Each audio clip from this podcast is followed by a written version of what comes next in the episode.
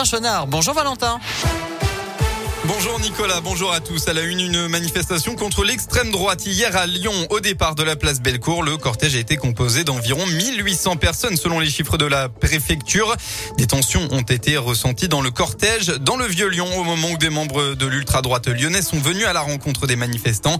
Heureusement, il n'y a pas eu de débordement. Le cortège s'est rendu sans heurte place des terreaux. Une personne a tout de même été interpellée. En parallèle, 800 personnes se sont rassemblées pour le 15e samedi de mobilisation contre le sanitaire. Une mobilisation en hausse pour les manifestants qui protestaient aussi contre la hausse des prix de l'énergie. Ils ont défilé hier de la place Jean Massé à la halle Tony Garnier.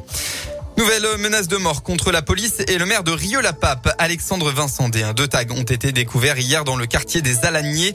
L'élu va déposer plainte. D'après le progrès, la préfecture, elle, annoncé saisir le procureur de la République. Eux étaient partis de Bron pour un rodéo urbain annoncé sur Instagram. Des membres du collectif de rappeurs Les Dalton ont été interceptés par des motards de la police hier en début d'après-midi. Sur la dizaine de personnes, quatre ont été interpellés. De son côté, le ministre de l'Intérieur, Gérald Darmanin, a remercié sur Twitter euh, les policiers de Lyon pour cette opération qui, je cite, vient mettre un coup de frein à ces pratiques inadmissibles et dangereuses. Et puis scène un peu peu commune, pardon, à chambaud hier entre Villefranche et chasseur posté dans un mirador a fait feu en direction d'un chevreuil hier peu avant 16 euh, heures d'après le quotidien Le Progrès.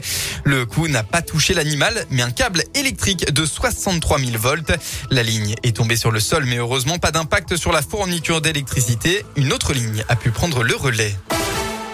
Les sports, l'OL face à un nouveau concurrent direct. Après une victoire face à Monaco en championnat, puis une autre à Prague jeudi en Coupe d'Europe, l'OL arrive à Nice avec de la confiance engrangée. Il faudra maintenant confirmer pour tenter de se rapprocher du podium. Coup d'envoi dans deux heures à 13 heures. Hier, le Clermont Foot a été battu par le FC Nantes sur le score de 2 buts à 1, tandis euh, que Lille et Brest se sont neutralisés un but partout. En rugby, eh bien, un match compliqué pour le Loup hier en top 14 sur la pelouse du Stade français. Les Lyonnais étaient menés 20 à 6 à la pause.